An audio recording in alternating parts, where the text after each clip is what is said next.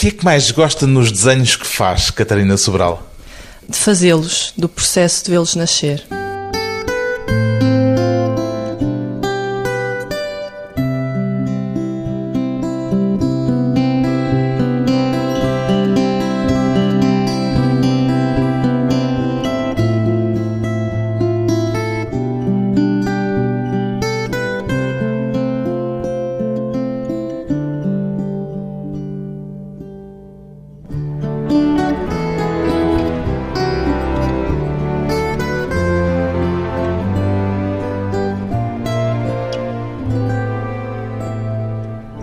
Catarina Sobral, 28 anos, desenhadora ou ilustradora? Que designação é que prefere, Catarina Sobral?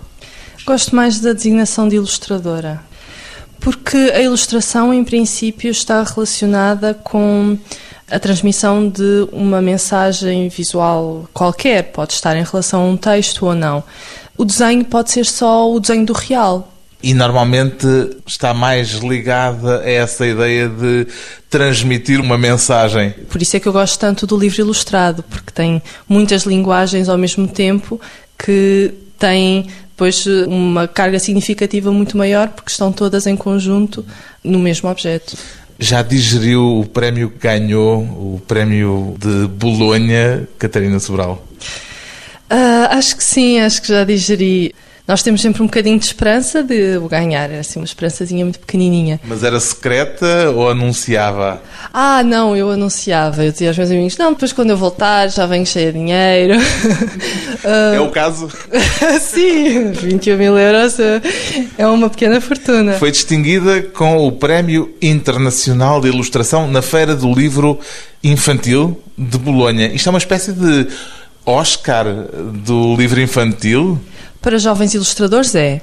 Nós temos depois também o prémio Alma e o prémio Hans Christian Andersen, que são autênticos Nobels da. Não sei se o plural se pode dizer. Ou Nobels. Nobels. Pronto, será o senhor Alfred Nobel não se zanga connosco. que serão, assim, os prémios carreira, no fundo. Para jovens ilustradores, o da Fundação SM com a Feira de Bolonha é talvez o mais importante. Qual foi a sua primeira reação ao saber que tinha ganho?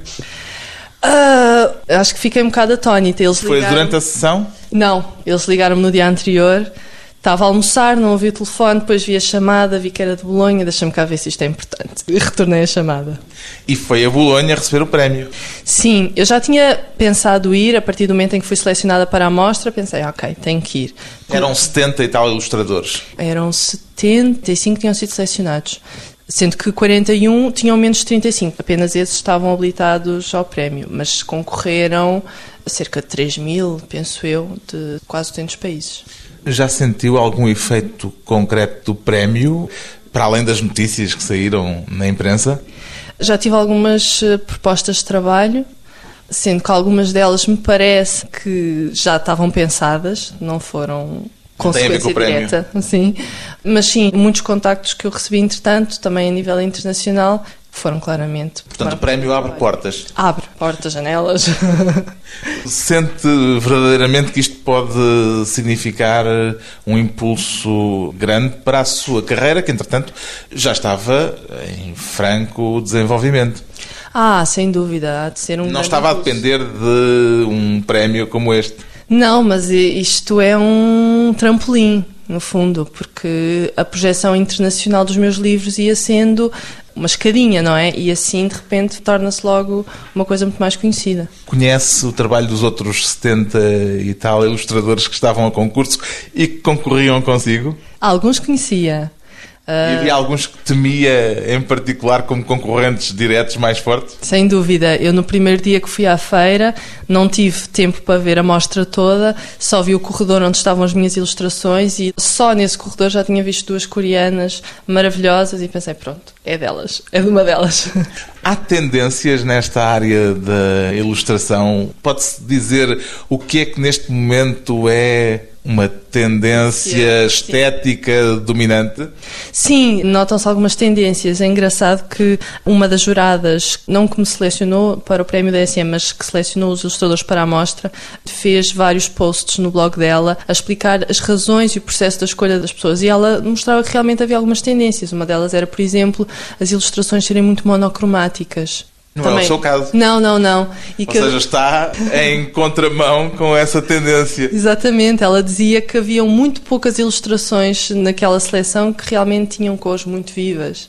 Mas havia outras questões que ela apontava, não sei, talvez em termos técnicas. E sente-se de facto em contramão? Eu até acho que estou um bocadinho de acordo com o estado da arte da ilustração, porque até os próprios jurados diziam numa das razões que tinha aquela abordagem à arte gráfica dos anos 50, mas num contemporary slant. E eu realmente acho que sim, porque também há um bocadinho desta busca na ilustração de formas de arte gráfica e de artistas plásticos do século XX, um bocadinho a recuperação dessas formas geométricas. Citações também, citações visuais? Muitas citações visuais. Eu acho que é a minha forma de expressão e era aquela forma de expressão que eu achei ideal para aquele texto. Mas claro que eu vou bebendo várias coisas do passado e do contemporâneo e por isso. Aquele texto é O Meu Avô, o seu terceiro livro. O primeiro foi A Greve, o segundo A Chimpa e era candidata concorrente a este prémio, ganhou o prémio uhum. com O Meu Avô. Este Meu Avô Muita gente viu nele um bocadinho de Jacques Tati. É deliberado? É deliberado, é. Eu Aquele gosto... avô é um senhor Hulot? É um senhor Hulot, claramente. É um dandy, é um bom vivan que gosta de aproveitar a vida e que tem um cachimbo, não é? Eu gosto de pôr referências àquelas influências que entram diretamente no meu trabalho. Uma delas, claro, será o Jacques Tati. E como o livro também era sobre o tempo e havia este contraste entre um avô e um Dr. Sebastião. Eu só me lembrava do Playtime, não é? Em que ele é uma personagem estranha naquela Paris que ele nunca consegue ver, ou vê através de espelhos e de reflexos, e daí também depois colocar aquela página em que o avô vai frequentemente a Paris, porque achei que fazia sentido, unia-se de acordo com o texto e com a ideia original do livro. E normalmente essas citações são procuradas ou surgem de forma natural? Com quanto tempo de maturação é que algo que viu vai parar a uma prancha de um livro seu? É instantâneo. Quando estava a escrever o texto do avô, estava a pensar em várias coisas que podiam ser o moderno e o antigo, e então lembrei-me das cartas e pensei, ah, cartas de amor era mesmo ideal, até porque lá numas páginas o avô vai tomar chá com uma amiga, salvo seja, e então eu gostava de inserir estas pequenas narrações secundárias. E pronto, e quando me lembrei de Cartas de Amor, lembrei-me logo de Fernando Pessoa. Quando estava a pensar no tempo, lembrei-me logo dos tempos modernos, do Charlie Chaplin, então coloquei a referência na contracapa. Também há uma outra pequenina no início, quando ele acorda às seis da manhã, o Dr. Sebastião tem um relógio idêntico ao que o Bill Murray tem no filme Groundhog Day, e então, pronto. O dia da marmota, o dia da português. marmota, exatamente. E então são instantâneos e eu pensava, ok, tenho que aproveitar. Essas piscadelas de olho são uma forma de cativar os pais para os seus livros de forma a que eles também encontrem motivos de interesse e uma espécie de jogo quando estão a ler ou a mostrar os livros aos filhos ou também lhe passa pela cabeça a ideia de preparar o olhar das crianças para coisas que mais tarde ou mais cedo vão encontrar pelo caminho? Eu, como faço os livros, não faço só para crianças. Aqui em Portugal, os livreiros precisam muito desta etiqueta, que é para saber em que estante é que tem que colocar os livros. Mas em Bolonha aquilo é uma feira do livro infantil. Sim, isso é verdade. Ou seja, não é só uma etiqueta portuguesa, é uma etiqueta internacional. É, mas há muitas editoras que conseguem ter livros de arte e livros de ilustração para adultos. Pronto, tudo depende dos contextos culturais. Mas sim, eu também gosto de dar as piscadelas de olho aos pais, porque também há muitos pais que também gostam destes livros. Eu sou uma pessoa adulta, não é? E gosto de comprar estes livros e consumo-os ativamente e acha engraçado preparar uma espécie de pequeno jogo. Imagina as pessoas a tentarem descodificar a que é que cada desenho em particular pode estar a fazer referência porque aquilo de repente soa a qualquer coisa conhecida. Sim, sim. Eu até acho até que. podia pôr soluções no fim. pois podia. Mas a abertura do livro, a ideia de explorar o livro e de ter várias interpretações, é das coisas que mais me encanta no livro infantil. E se houver referências extratextuais, não é?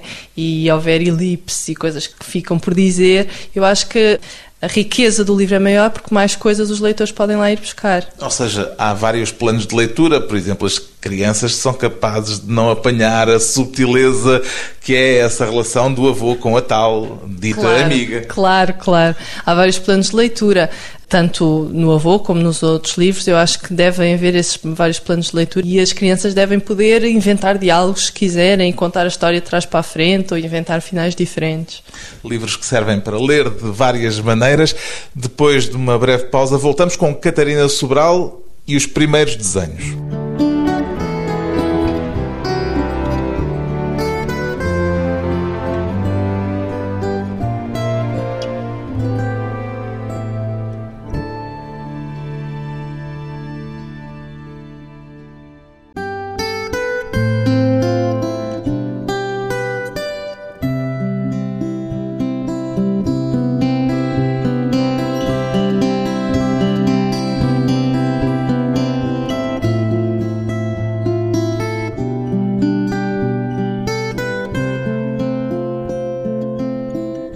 Regressa à conversa com a ilustradora Catarina Sobral, a vencedora do Prémio Internacional de Ilustração.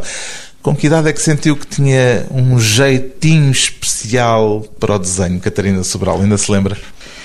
Eu acho que talvez quando estava no ensino básico e percebia que realmente gostava de mais desenhar do que as outras pessoas. Elogiavam-lhe os seus desenhos de forma mais intensa do que os elogios que via darem estas colegas? Talvez, mas eu também sempre fui muito boa aluna, portanto eu era transversalmente a todas as disciplinas bastante elogiada.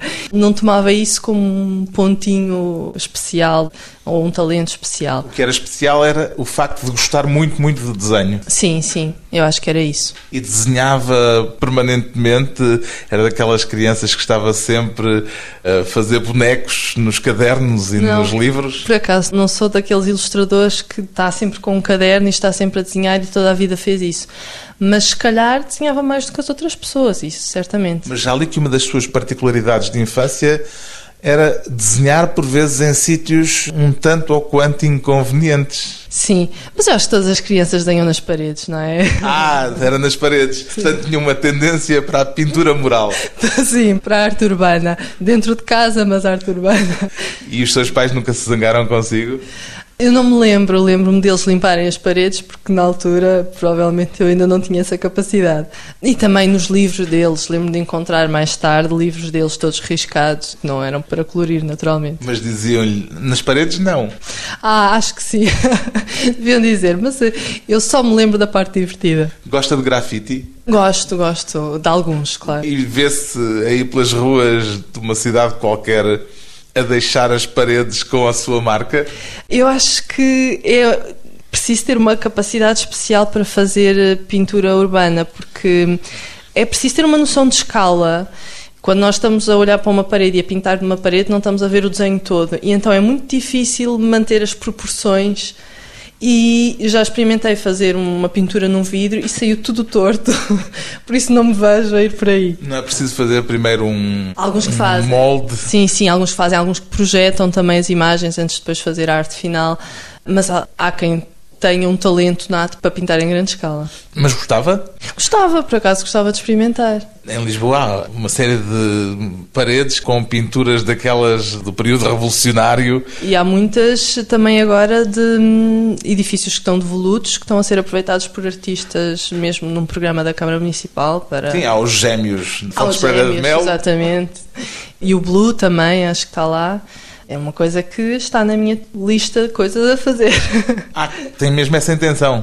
É, não é assim tão obrigatório como, por exemplo, fazer uma curta-metragem. Quer dizer que quer passar da imagem parada à imagem em movimento? Sim, eu gostava muito de fazer isso. São projetos a longo prazo que depois vou solidificando com o tempo, mas sim, está antes da pintura mural.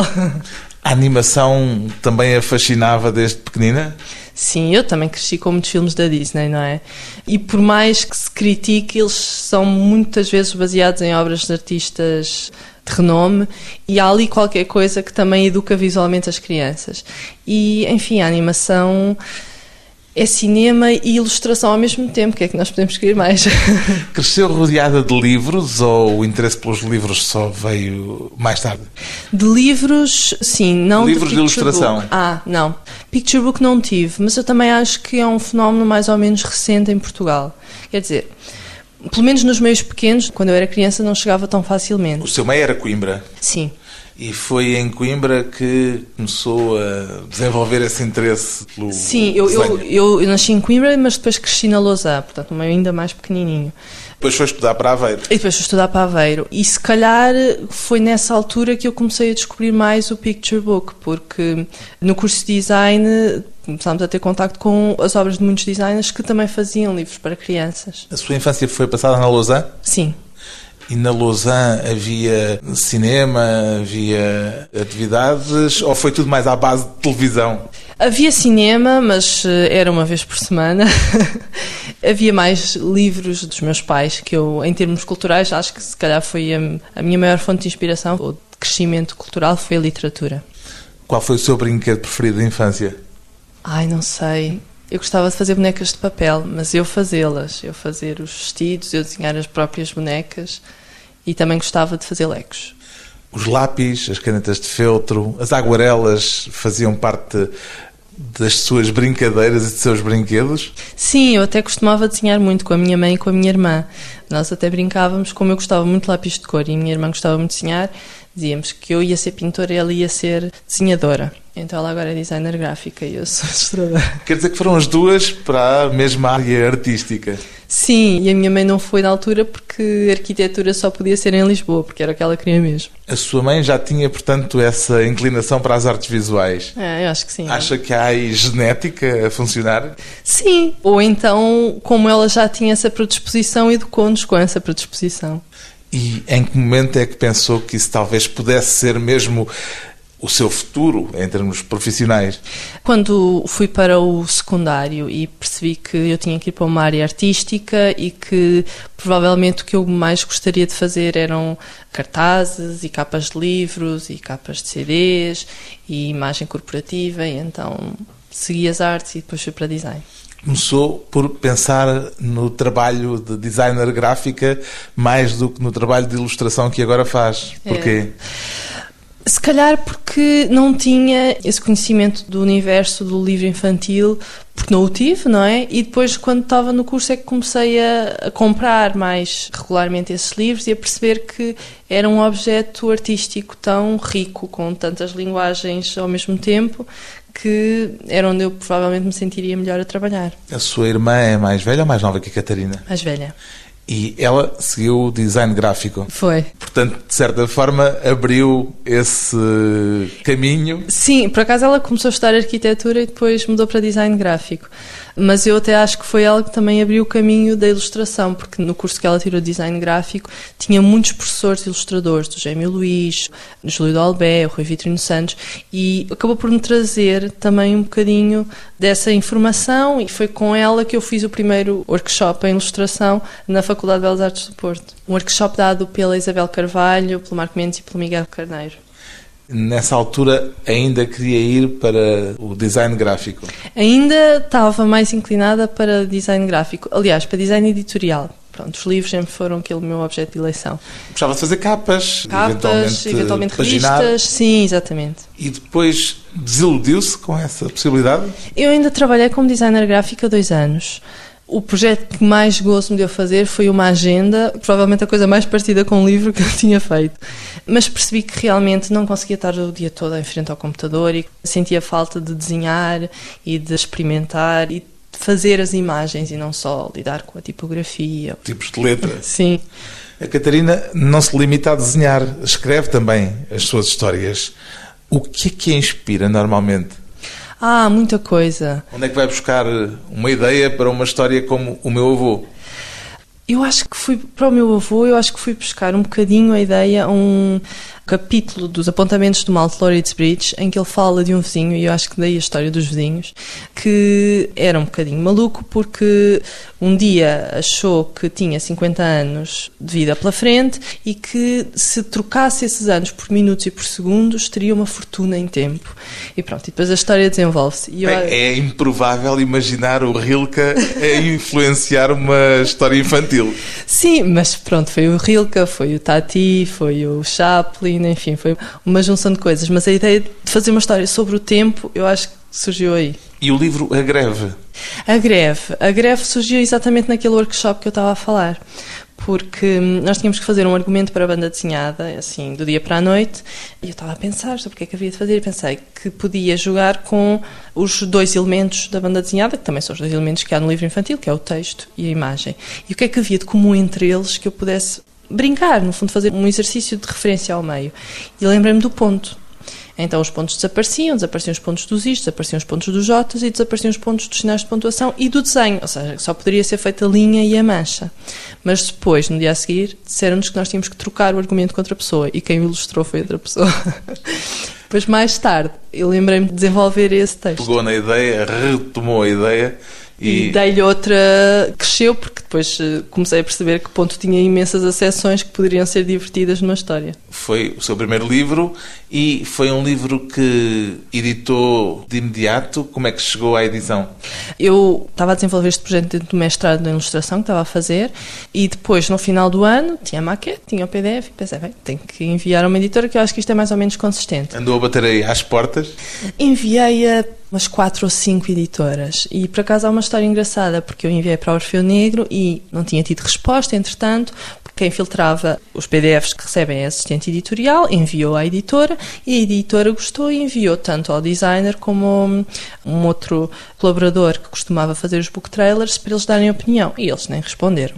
Uns meses mais tarde, o designer vê o meu portfólio, vê o projeto da greve e reencaminha para a editora e diz assim: Olha, vê lá se não gosta disto. E ela responde: oh, então, mas eu já tinha enviado isso há três meses atrás. Vai ao computador ver o histórico dos e-mails. E então lá me ligou e marcámos uma reunião e pronto, ficou acordado que seria publicado. E foi assim que nasceu o primeiro livro de Catarina Sobral. Depois de mais uma breve pausa, voltamos justamente com a ilustradora Catarina Sobral, a ilustração e a BD.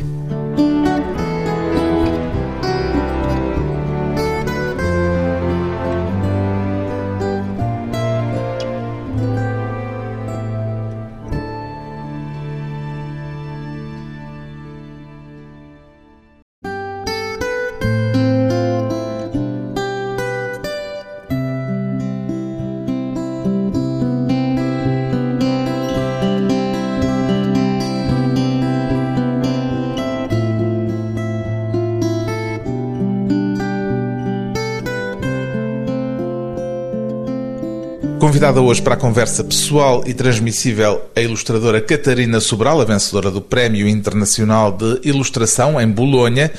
Porque é que quando pensamos em livros ilustrados, pensamos de imediato, quase inevitavelmente, em livros infantis, Catarina Sobral? É verdade, nós pensamos imediatamente. É um rótulo que às vezes é necessário, mas que acaba por ser restritivo, porque muitos adultos também gostam de livros de imagens. Mas como a imagem é uma coisa que geralmente serve também para educar, para começar a educar, é normalmente entendida como um ponto de partida para as crianças. Mas muitas vezes as imagens também chamam o seu próprio público. Há imagens que associamos mais a Sim. livro infantil e imagens que são mais naturalmente de livros de adultos. adultos. Sim, isso é verdade. Mas se calhar não encontram tanto mercado essas imagens de livros para adultos Provavelmente o livro infantil tem esse apelo especial Sim, comercialmente. Comercialmente acaba por se desenvolver mais. Também é por isso que a Catarina Sobral faz livros em que essa vertente infantil está presente? Por acaso acho que não. Eu acho que eu naturalmente faço ilustrações que têm essa vertente mais infantil ou então as metáforas que eu utilizo são mais suaves, não sei, mais não são imagens que sejam obviamente adultas e por isso, como dá para os dois lados, Acaba por ter acaba por, essa eh, vertente infantil. acaba por ser eh, direcionada para a vertente infantil. Que particularidade é que atribui ao traço infantil? Falou aí de imagens mais suaves, foi o adjetivo Sim. que usou. Sim, eu acho que hum, é um bocadinho difícil de explicar, mas as crianças, se calhar, precisam de formas mais compreensíveis. Não estou a dizer que uma ilustração absolutamente realista não deva ser apresentada num livro para crianças, pelo contrário. E há muitos ilustradores que têm livros publicados para crianças e que têm um imaginário bastante realista e às vezes até um bocadinho duro. Se calhar é uma questão de educação e Uma questão de cromática também? Também, também é Ou capaz de seja, ser. aquelas cores fortes, Vivas, primárias, sim. vivas. Sim, se calhar apelam mais também às crianças. As crianças também começam por distinguir eh, as cores, no início, não é? distinguem só algumas. E ilustrações muito monocromáticas, se calhar, elas não pegam tão facilmente. Que particularidades é que diria que há em comum entre aquilo que faz e a banda desenhada?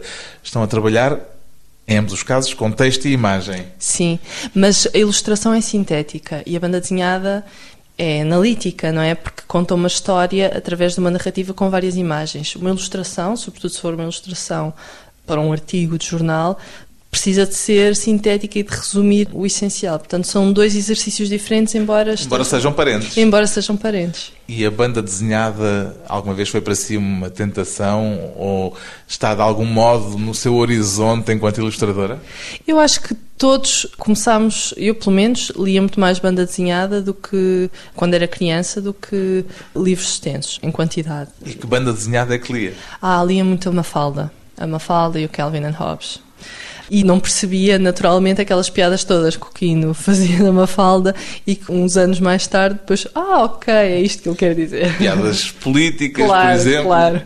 Também cresci com a banda desenhada, mas não sei se é o sítio onde eu me sinto mais confortável. Alguma vez experimentou Experimentei no mestrado, mas o mestrado foi um período muito experimental. e não gostou especialmente da experiência? Gostei, eu até acho que é bastante fácil compor imagens quando nós temos apenas os quadradinhos. Em termos de composição, é um exercício bem mais fácil do que quando temos uma dupla página. Mas eu, eu não sei, gosto de ser mais variegada em cada ilustração e mudar de dupla em dupla, mudar bastante. Enquanto que a banda desenhada tem que ter mais continuidade plástica e mais continuidade narrativa. Digamos que aborda as suas duplas páginas quase como se estivesse a partir para um quadro não Sim. autónomo, uma vez que também há uma continuidade, Sim, mas com claro. um grau de autonomia maior. maior. Sim, sim, no livro ilustrado tem que haver sempre alguma autonomia e dependência entre as várias imagens. Claro que pode ser uma continuidade plástica ou pode haver mais raccords, uma personagem que se repete e no avô isso então é bastante mais visível porque eu decidi fazer mesmo ilustrações de página simples e o avô está sempre na direita, o Dr. Sebastião está sempre na esquerda, mas pode haver maiores saltos ou há maiores saltos e há mais contraste entre as páginas e não é tão monótono, se calhar, de imagem para imagem. Há algum tipo de ilustração que sonho fazer e que ainda não experimentou de todo? Não sei, eu experimento sempre uma técnica diferente em função do texto. A Vou- greve, por exemplo, em que técnica é que foi feita? Um, foi colagem e uma técnica que se chama monotipia, que é uma espécie de gravura, é uma falsa gravura, uma reprodução de um desenho que é feito nas costas do papel.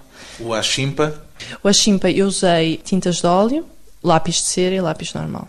E agora no meu avô. O meu avô foi pensado para ser um livro com poucas cores e por isso já foi pensado para uma impressão em cores diretas. Ou seja, eu fiz cada uma das cores numa folha de acetato diferente e em cada uma das folhas pintava com tinta acrílica preta.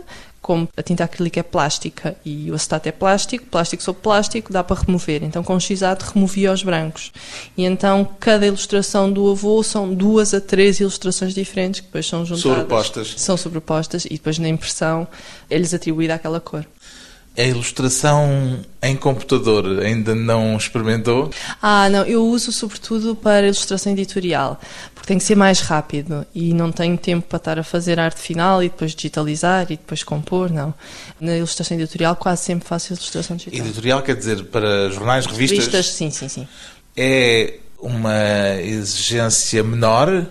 Porque tenho menos tempo, e porque também cada artigo é um artigo. E por mais que todas as ilustrações que eu faça para a mesma revista eu tente que haja alguma continuidade também, pode haver eh, mais rupturas. Não precisa ser um projeto pensado, porque não é um projeto pensado na sua totalidade, porque não tem o texto todo, não tem o storyboard todo. Mas para os livros não adotou ainda o material informático? Ainda não. Quer dizer, no próximo que vai sair, embora toda a base seja analógica, sejam manchas digitalizadas, depois a ilustração foi toda montada no computador mas também foi um bocadinho por uma questão de tempo, que se eu tivesse um ano para fazer, fazia toda à mão. E como é que se vai chamar o seu próximo livro? Chama-se Vazio e é um livro de imagens. Vazio tem assim uma carga existencialista. Sim, é um bocadinho existencialista, porque a personagem passa a história toda à procura de preencher o seu vazio interior. Mas este é um vazio visual. Também. Com um aspecto metafórico. Sim, é metafórico, mas é um vazio visual. A personagem é branca, é apenas uma silhueta branca. E todas as outras personagens têm contornos, e têm textura, e têm cor, e ele é vazio. E como é que lhe nasceu essa ideia? Precisamente porque eu queria tanto uma narrativa como um jogo gráfico. E então comecei a pensar como é que poderia fazer isto e pronto, e tanto a personagem deixa de ocupar espaço em algumas páginas do livro porque é vazio, como se confunde com a neve numa altura em que o fundo está todo branco e ele não se vê onde é que ele está, e depois também porque dava aso a fazer uma narrativa. A ideia é sempre visual? O seu ponto de partida tem sempre um aspecto visual? Nem sempre. O Achimpa foi absolutamente aí verbal. É mais verbal. É, é mais verbal. Mas. Não falámos do Achimpa, que é uma palavra que quer dizer que muitas quiser, coisas. Exatamente. Como diria o Pedro Moura, é um invólucro daítico. Esse nasceu mesmo porque eu queria fazer um livro sobre classe de palavras. Teve uma origem absolutamente verbal. E como é que passou do verbal ao visual? Porque a encomenda era um livro de imagens. Claro que eu podia contar uma história sem fazer nenhum jogo gráfico, mas achei que vinha na linha dos livros anteriores da Patológico, em que há sempre umas metáforas visuais. Um é com sombras e outro é uma mistura de animais com objetos, e então achei que dava um bocadinho de continuidade se eu continuasse a fazer jogos gráficos. O material que usa, em que medida é que influencia o resultado final do seu trabalho? Ah, é sobredeterminante. Eu penso que cada texto tem um, um tom próprio, um mood próprio, não sei como dizer isto de outra maneira. Um ambiente. um ambiente, uma ambiência. E tento traduzi-lo através da linguagem da ilustração de cada vez que tenho um texto à frente das mãos. E então essa forma de traduzir não é só através da forma como são desenhadas as personagens, ou como são desenhados os cenários, ou como vêm as perspectivas, ou qual é a predominância na página, mas também através da técnica, a questão material, matérica da ilustração. Acho que também é um modo de significar o texto. E o que é que faz depois essas pranchas que vão parar às páginas do livro? São reproduzidas, multiplicadas, mas a partir Dos desse original. original. Por enquanto estão guardados. Não os expõe nas suas paredes? Não, ainda não expus, mas... Mas é uma ideia. Mas é uma ideia. Eu, por acaso, tenho expostos é, ilustrações de outros ilustradores que eu admiro, mas também exponho, na, às vezes, quando levo os livros a alguma livraria e faço uma apresentação e faço um workshop com as crianças, também muitas vezes levo os originais. De que é que mais se orgulha naquilo que faz, Catarina Sobral? Não sei, de contar histórias, talvez. Contar histórias. Sente-se uma contadora de histórias em imagens. Sim, acho que sim. E com palavras também, já agora. Também, mas um livro de imagens não existe antes das imagens, não é? E então só o texto é incompleto. Livros que apelam ao olhar, autorretrato falado de uma artista que faz livros em que as imagens são mais importantes do que as palavras. Catarina Sobral tem três livros publicados: A Greve, A Chimpa e O Meu Avô, e foi distinguida em Bolonha com o Prémio Internacional de Ilustração.